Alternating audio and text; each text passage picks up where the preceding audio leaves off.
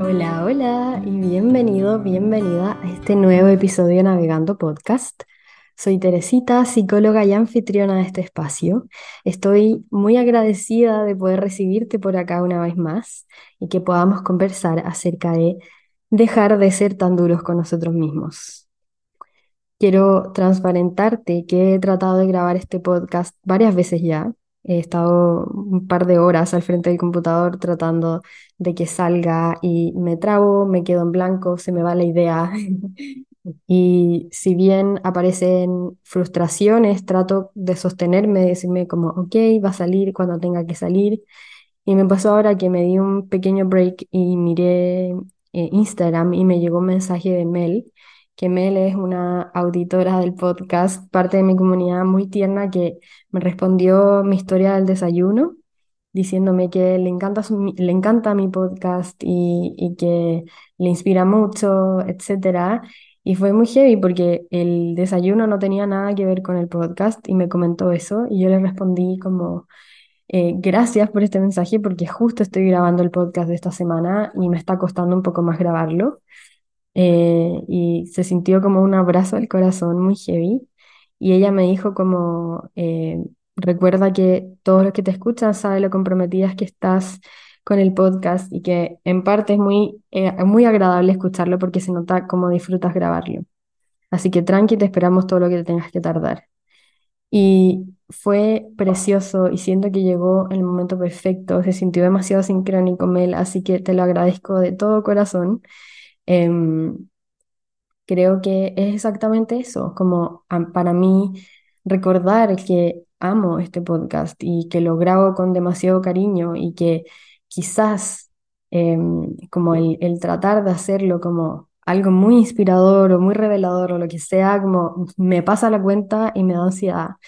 Em, entonces sí, decido llegar acá eh, con reflexiones que he estado teniendo en el último tiempo y poder invitarte a que juntos aprendamos a soltar esa voz más dura que existe dentro de nosotros y que eh, no tratemos de eliminarla al 100%, quizás no la vamos a eliminar, pero sí que aprendamos herramientas que nos permitan gestionarla. Creo que de eso se trata, que la podamos navegar y que cuando aparezca la podamos abrazar y decir como, ok, entiendo de dónde viene esto.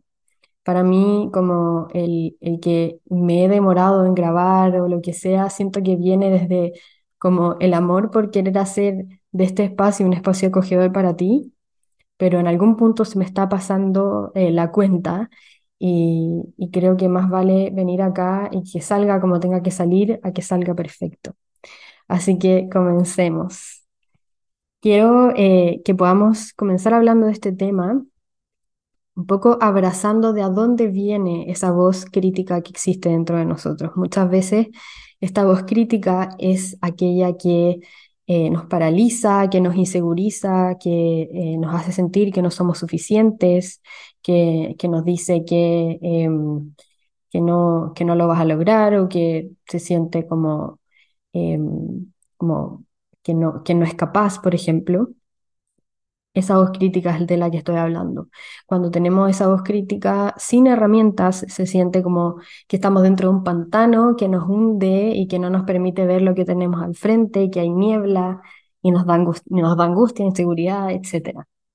El tema es que esta voz se tuvo que haber aprendido en algún momento. En algún momento de nuestra vida la aprendimos y como todo lo que podemos aprender, lo podemos desaprender o podemos actualizar también. Me encanta el concepto de actualizar eh, nuestras herramientas y que podamos ver distintas formas de poder gestionarnos a nosotros mismos. Eh, la voz crítica muchas veces se siente como una barrera al frente nuestro que no nos deja pasar. Pero eh, es importante ver que en algún minuto pudo haber servido como, como una herramienta útil para una u otra razón. Entonces, em, muchas veces esta voz crítica aparece eh, a propósito de la cultura en la que estamos envueltos o la sociedad, eh, y que, por ejemplo, eh, socialmente existen ciertos estándares de cómo debiera ser cuando ya tengo cierta edad, qué cosas debieran estar pasando en mi vida, o cuando tengo cierta carrera, qué se espera de mí, eh, qué tan exitoso debiese ser, o como cuál es el significado del éxito, o cómo se debiese ver a una persona feliz. Eh, o, o, entre comillas decente, ¿cierto? Como todo ese tipo de exigencias y estándares sociales muchas veces nos hacen em, sentir que no somos suficientes y nos exigimos. Eh, justo una amiga mía ayer me escribió por interno porque yo eh, comenté ayer que iba a hablar acerca de este tema hoy día en el podcast y les dejé una cajita de preguntas y ella me respondió por DM diciéndome que, em, que en su contexto laboral, ella es dentista, en su contexto laboral está valorado ser demasiado exigente y autoflagelante. Digamos, como ella me decía, mientras más te des con el látigo, mejor, eh, y así es la cultura. Em, entonces ella me lo mostraba como un impedimento para ella de poder ser más amable. Y dije, claro, nuestro contexto influye mucho también la forma en que nosotros pensamos y lo vuelve más difícil y como doblemente retador de poder trabajarlo y cultivar una voz más amable porque en nuestro contexto se valora demasiado el ser muy exigente. Eh, también tengo amigas que son abogadas eh, y que también me cuentan acerca de esto, o cuando eh, hay ambientes, por ejemplo, como mi mamá es profesora y también me contaba como un poco de los ambientes de colegio que son súper exigentes de repente y como todo lo que le exigen, por ejemplo, un profesor de que tiene que hacer, de, de enseñarle a leer a un niño y a sumar y a restar y además educarlo y estar atento a X cantidad de niños en una sala al mismo tiempo que enseñarles. Entonces, como a veces hay ambientes que son muy exigentes y que la voz crítica se potencia en ese tipo de ambientes. También muchas veces eh, esta voz dura se empieza a crear a partir de la crianza o educación. Muchas veces nos ponemos etiquetas encima nuestro, por ejemplo, a mí me pasaba que eh, como de chica siempre sentía como esta etiqueta de ser como una niña que se porta bien o como una niña bien, como media santita, muy aplicada y como eh, yo tratando de, me veía a mí misma tratando de mantenerme ahí para no decepcionar a nadie, como, em, como para, para no hacer no pasar como no hacer pasar vergüenza a mis papás o ese tipo de cosas que son como cuentos que nos contamos que están dentro de nuestra cabeza cuando en realidad eh, mis papás nunca me pusieron esas presiones encima mío. Pero igual a veces adoptamos ciertas etiquetas y nos mantenemos ahí como por miedo a decepcionar a otros. Eh, también puede pasar que eh, como en el colegio aparezcan ciertas exigencias. A mí me pasaba que mis papás nunca me exigieron como tener buenas notas, etcétera. Estaban atentos, pero no, no me exigían eso. Pero sí me pasó que en el colegio me acuerdo haber tenido una profe que era muy, muy dura, que, que literalmente se reía de mí. Eh, y yo me acuerdo que a mí eh, me daba mucha vergüenza leer en voz alta. Y, y por lo mismo me, me costó mucho aprender a leer como de manera fluida porque yo leía en voz alta y mis compañeros y mi profesora se reían de mí, de que por qué leía tan lento, de lo que sea, y eso me hacía cultivar esta voz interna que, que decía como, ¿por qué eres tan lenta y por qué no te resulta y lo que sea? Y como, eh, y era peor porque me, me hundía, me hundía, me hundía y me sentía como que yo tenía un problema, que por eso no podía leer bien, cuando en realidad solamente estaba ansiosa y, y tenía que practicar como en un espacio que se sintiera más seguro, como que me trababa más porque trataba de leer en voz alta y se reían de mí. En el fondo, me acuerdo, no sé si es así en todos los colegios, pero me acuerdo que, por ejemplo, íbamos a leer un cuento entre todos los compañeros del curso. Entonces, cada compañero leía una, una frase. Entonces, yo podía ver como cinco compañeros más adelante que yo que, que venía mi línea y yo me empezaba a sentir como el corazón se me aceleraba y, y como que me ponía roja y cuando leía, leía todo mal y lo leía al revés y lo que sea. Entonces, era peor y, y, y de ahí también eh, como eso me bajaba la autoestima y me hacía sentir como que yo tenía algún tipo de problema, entonces eso eh, como me, me, achicaba en ese tipo de situaciones. Eh, entonces la crianza y la educación también puede venir desde ahí, estados crítica. Y una tercera fuente de, de como que alimenta este tipo de voces es también como el control eh, por miedo, como o ese perfeccionismo, esa búsqueda incesante de la perfección por miedo a equivocarnos, miedo a que se den cuenta que no soy suficiente, por aferrarnos a cierto tipo de resultado, a cierto tipo de estándar, miedo a que lo que venga cuando suelto no sea mejor que lo que ya tengo. Eso es muy heavy también, porque finalmente habla de ese, em, como de ese control, porque si no me puedo desarmar, si no esto puede como ser un caos, cuando en realidad puedo soltar y, y puede aparecer algo mucho mejor de lo que yo estaba esperando. Entonces, como te hago la pregunta, como, ¿de a dónde crees que viene tu voz más crítica? Como, ¿apareció por un tema cultural, un tema de- de- del ambiente que te rodea? ¿Apareció en tu familia, en el colegio? ¿Aparece desde un tema de personalidad tuya? Y esta pregunta te la hago para que puedas mirar con compasión que tal vez em, hay una niña o un niño dentro tuyo que aprendió a funcionar de esta forma por una u otra razón y que ya no eres ese niño, ya no eres esa niña, ya creciste y tienes otras herramientas y sin duda eh, estoy segura que eres capaz de infinito más de lo que esa barrera que tiene al frente tuyo cree que eres capaz. Eh, y por lo mismo es tan importante poder actualizarla. Y por lo mismo es tan importante poder soltar esa voz crítica y dejar de ser tan duros con nosotros porque no nos hacemos ningún favor.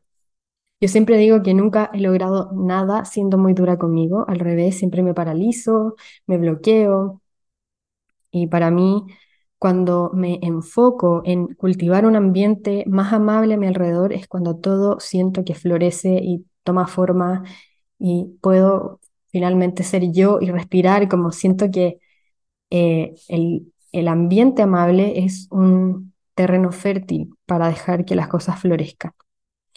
Em, y bueno, yo les pregunté por Instagram que en qué situaciones sienten que aparece con más fuerza la voz exigente en ti. Y ahí me dijeron hartas cosas y eh, anoté como las que más se repiten. Por ejemplo, Vale nos dice, aparece la voz crítica en mí cuando no cumplo mis tiempos, mis promesas, cuando veo que otro está logrando lo que yo quiero. Entonces, eh, querida Vale, en ti aparece la voz crítica cuando em, te creas una expectativa en tu cabeza y tu situación actual no está haciendo match con tu expectativa. Em, Gera dice que después de haber tenido malos días, lo que genera seguir en un loop de agotamiento. Entonces, como mm, tal vez por querer seguir empujando un cierto ritmo, cuando yo ya estoy cansado y tal vez lo que necesito en verdad es parar, como me sigo empujando, me sigo empujando, no, esto, no está yendo bien, entonces sigo empujándolo cuando tal vez necesito como parar, eh, ver, ver qué puedo hacer, a quién le puedo pedir ayuda, de qué manera podría cambiar mi estrategia, ¿cierto? G nos dice, en mi trabajo que amo, pero por lo mismo cada vez soy más exigente. Claro, un poco lo que me estaba pasando con este episodio, como siento que le estaba poniendo tanto amor a poder grabar este episodio, poder transmitir una idea y que realmente como comunidad aprendamos a ser cada día más amables que como que se me pasó la cuenta. Entonces siento que esto es normal, eh, lo importante es ver de qué manera lo puedes gestionar. Eh, Jovi dice que cuando se compara con otros, efectivamente aparece mucho el la voz crítica cuando me comparo con otros, cuando me veo a mi alrededor y veo que otras personas están avanzando tal vez más rápido o que ya tienen lo que yo quiero, pero acá me encanta poder recordar que nuestro ritmo es único que eh, la flor de al lado puede ser una hortensia y que florece de cierta forma y que tal vez yo soy una eh, peonía que florece de otra forma y en otro contexto y con otras, eh, como otro tipo de sol, otro tipo de suelo y que no me puedo comparar porque cada persona necesita cosas distintas, tiene distintos ritmos y que las cosas van a llegar a ti cuando tengan que llegar.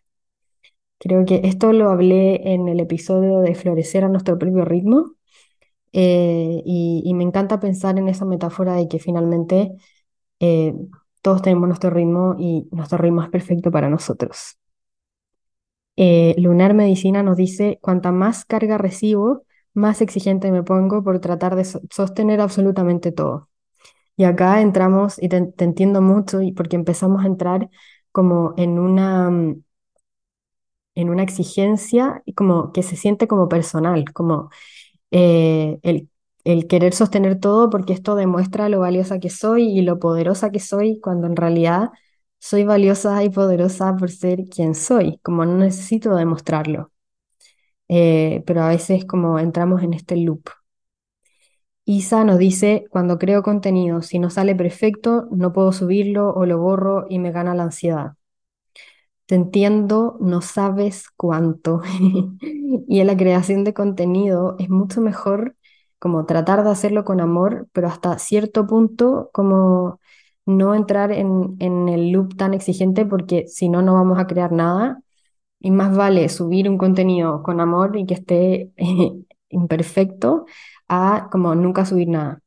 Así que ahí, mi querida Isa, como eh, invitarte a conectar con la acción imperfecta y que finalmente puedas avanzar con lo que puedas y lo que tengas. Sophie nos dice, cuando trato de descansar o tener tiempo para mí, siento mucha culpa y pienso en que debiera ser mejor algo útil. Esto pasa mucho, como la culpa por descansar, pero es tan importante permitirnos descansar, permitirnos pausar y que muchas veces, la mayoría de veces, es estratégico descansar. A veces necesitamos como descomprimir un poco la cabeza, em, dejar que eh, baje un poco la ansiedad, baje un poco la angustia, baje, bajen un poco las ideas también.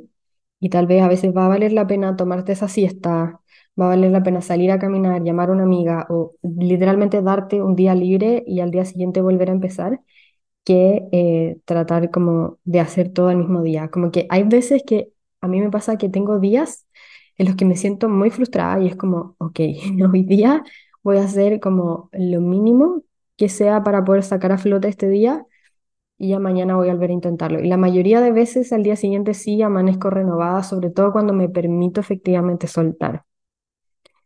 Em, eh, presenciarte yoga, que es mi querida Flo, eh, exigencia emocional, me cuesta permitirme estar mal o sentirme mal.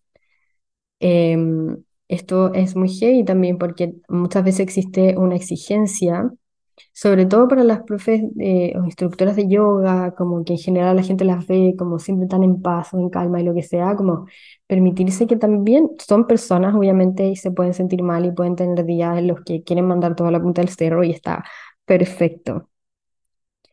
Eh, Marion dice que cuando me doy cuenta que el resultado no fue o no será como yo quería, entonces ahí aparece esta voz crítica porque no estoy eh, siendo lo suficientemente eh, como perfecta o mi resultado no está siendo como exactamente como lo que yo tenía en mi cabeza. Em, Gaby dice, cuando pienso que todas las semanas, todos los días debo ser igual de productiva.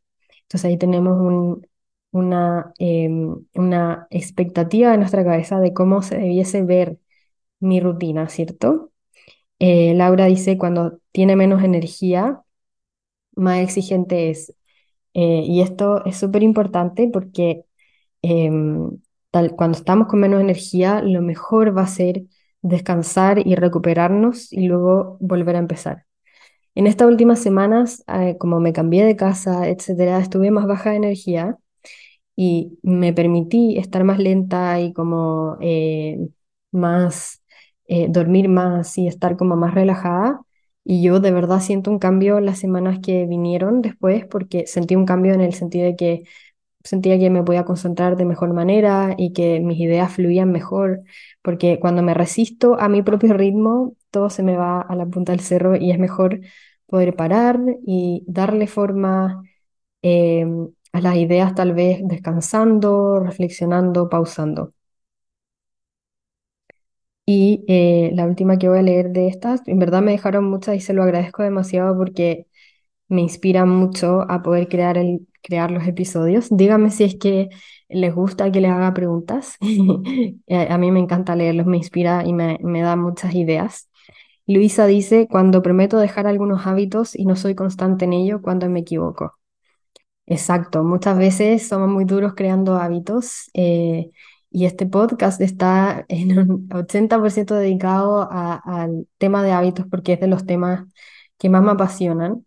Em, te puedo invitar a, escuchar episodios anteriores respecto a este tema, pero finalmente es el, el permitirnos que tal vez la estrategia que estábamos diseñando para crear ese hábito efectivamente no es la mejor para nosotros y que podamos probar distintas estrategias puede ser súper importante.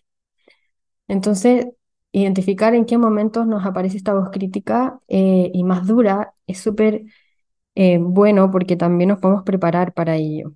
Cuando yo ya sé que si es que esto no está resultando, me, me aparece esta voz crítica, puedo tratar de crear eh, algunas herramientas que estén disponibles para mí para poder estar conmigo y abrazarme y gestionarme en este momento.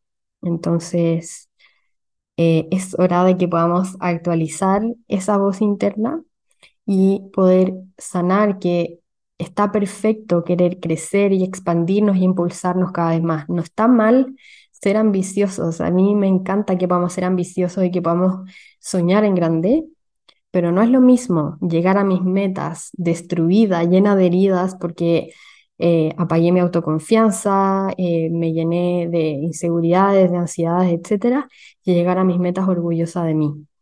Quizás me demore un poquitito más, quizás tenga que cambiar y pivotear mi estrategia constantemente, pero eh, vale la pena llegar a mis metas siendo amable conmigo misma. Entonces, ¿de qué forma podemos ir sanando esta voz interior? Una de las estrategias que a mí me ha servido eh, muchísimo en el último tiempo es encontrar espacios de contención. Eh, yo tengo amigas, amigas del alma con las que converso siempre y con las que yo siento un espacio seguro para poder ser yo misma eh, y poder sentirme acogida. Entonces, usualmente son amigas que también se han trabajado a sí mismas y que también han ido a terapia y también, eh, no sé, ha leído libros de expansión y crecimiento personal, entonces tienen como una base eh, que, que, les permite ser y mirar como en perspectiva lo que les estoy contando. Entonces, eso, en esos espacios de contención usualmente aprendo mucho y también aprendo mucho conteniendo a otros. Entonces, con esas mismas amigas con las que, a las que yo recurro cuando me siento mal o cuando estoy siendo muy exigente, muchas veces ellas también recurren a mí para contenerlas y conteniéndolas a ella también aprendo mucho de mí, porque me doy cuenta y, por decirlo así, me tiro unas frases que, digo como, ok, esto es cierto, como es muy importante eh, respetar nuestros ritmos, respetar nuestros límites y depende del tema que, hablemos y como encontrar esos espacios de contención. También espacios de contención con eh, tu pareja o en un espacio terapéutico también.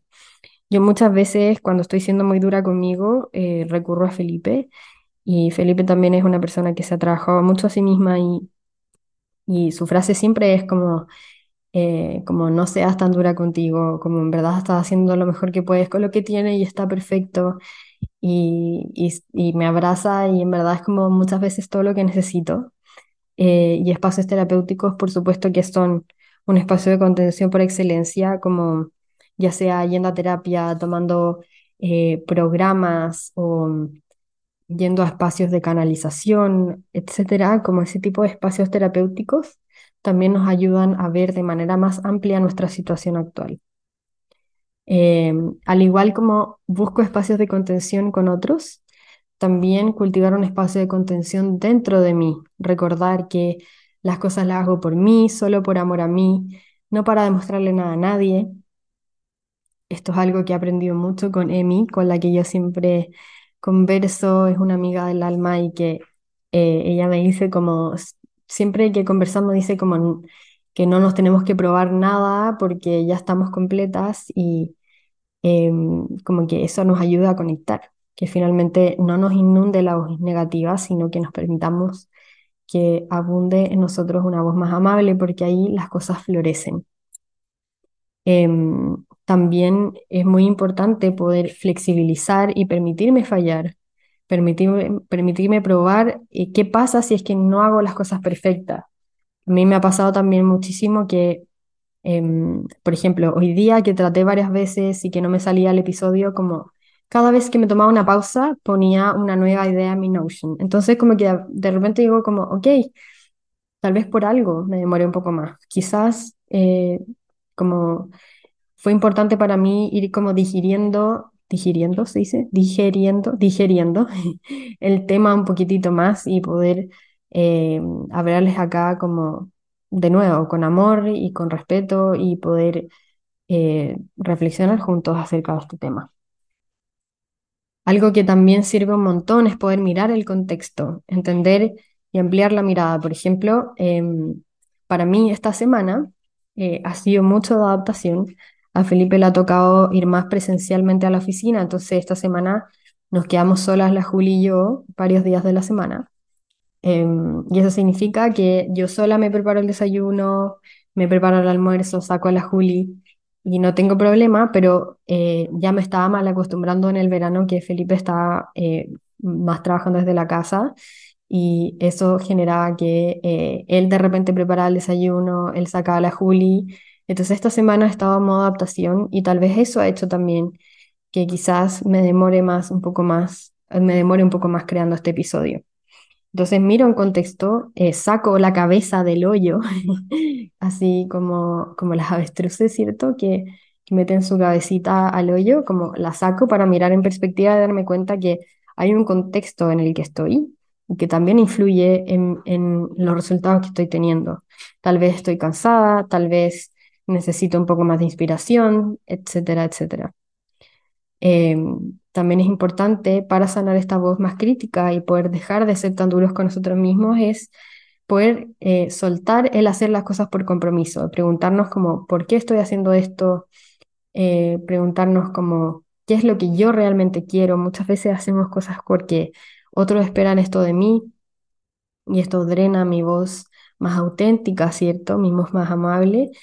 Em, entonces también recordar que estamos haciendo lo mejor que podemos con lo que tenemos disponible en este momento y poder valorar cada pequeño progreso em, y identificar cómo puedo hacer lo que estoy haciendo de una manera distinta.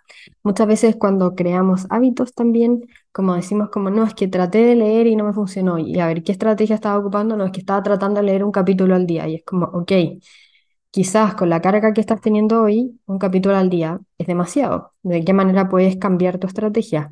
Ok, voy a tratar de leer dos páginas al día y andar trayendo mi libro para todas partes. Quizás con esa estrategia nueva te funciona mejor. O tal vez lo que en realidad quieres es aprender más que solo leer. Entonces, en vez de leer, puedes descargarte audiolibros y mientras estás moviéndote al trabajo, en vez de escuchar música, puedes eh, escuchar tu audiolibro y aprender de esa forma.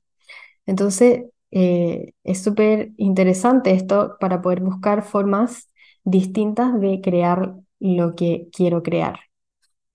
Em, y en ese sentido, yo también les pedí que me pusieran en la cajita eh, algunas formas eh, en las que ustedes gestionan esta voz más, más amable y de qué manera pueden como cultivar esta voz más amable.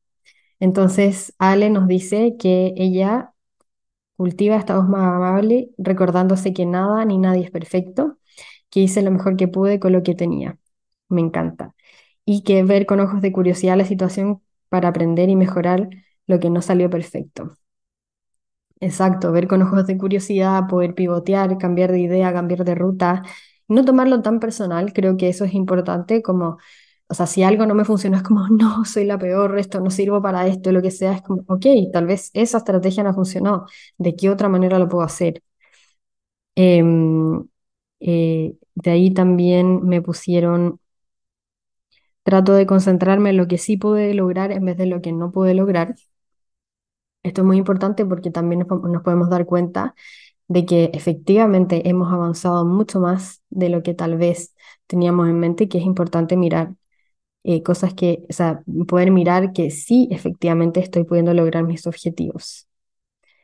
Fer nos dice, últimamente pensar que eh, ¿qué, diría una persona amiga? Ay, perdón. Feña nos dice últimamente pensar, ¿qué es lo que diría una buena amiga o mis papás?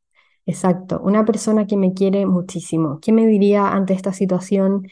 Em, ¿qué me diría eh, si es que le digo que me está costando grabar este podcast? Probablemente me diría como, tranquila, Tere, todo va a estar bien, va a salir cuando tenga que salir y mientras lo, lo hagas con el corazón va a tener sentido, así que dale nomás. Entonces creo que de eso se trata.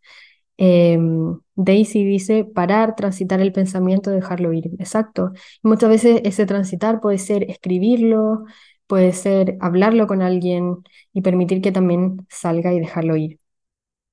Sophie dice, me recuerdo que no pasa nada, descansar es necesario y me lo merezco. Exacto, me encanta. Maca dice, em, no he aprendido a no actuar a ella, siempre caigo en el mandato y eso me da ansiedad. Esto es súper importante, Maquita, y en ese sentido, como eh, poder reconocer que todavía tienes que trabajarlo tal vez un poco más, ya es el primer paso, que te des cuenta es súper importante y creo que lo que hemos conversado hasta ahora puede como ser em, muy útil para ti, de poder parar, flexibilizar, cultivar espacios de contención y ser cada día más amable contigo. Connie dice que en general nada y sigue en ese pensamiento y en ese sentido también como eh, reconocer que las herramientas están disponibles y que tú las puedes ir creando y que puedes ir como cultivando esta cajita eh, con distintas formas en las que puedes gestionar em, tu, tu propia voz dura dentro de ti. Cindy dice, me digo que no todo es trabajar, trato de escuchar lo que mi mente y cuerpo necesitan. Me encanta. Muchas veces como esa resistencia o, esa incomodidad o la procrastinación también aparecen a propósito de que hay algo que nuestro cuerpo nos está tratando de decir. Agos dice, cierro los ojos y me imagino que mando a volar esta voz y literal funciona, me encanta. Es como imaginar que esta voz es una persona y decirle como, ok, hoy día no quiero que te aparezcas, quiero que venga a mí eh, la voz más amable y listo.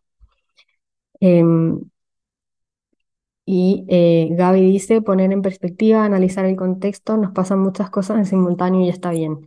Exacto.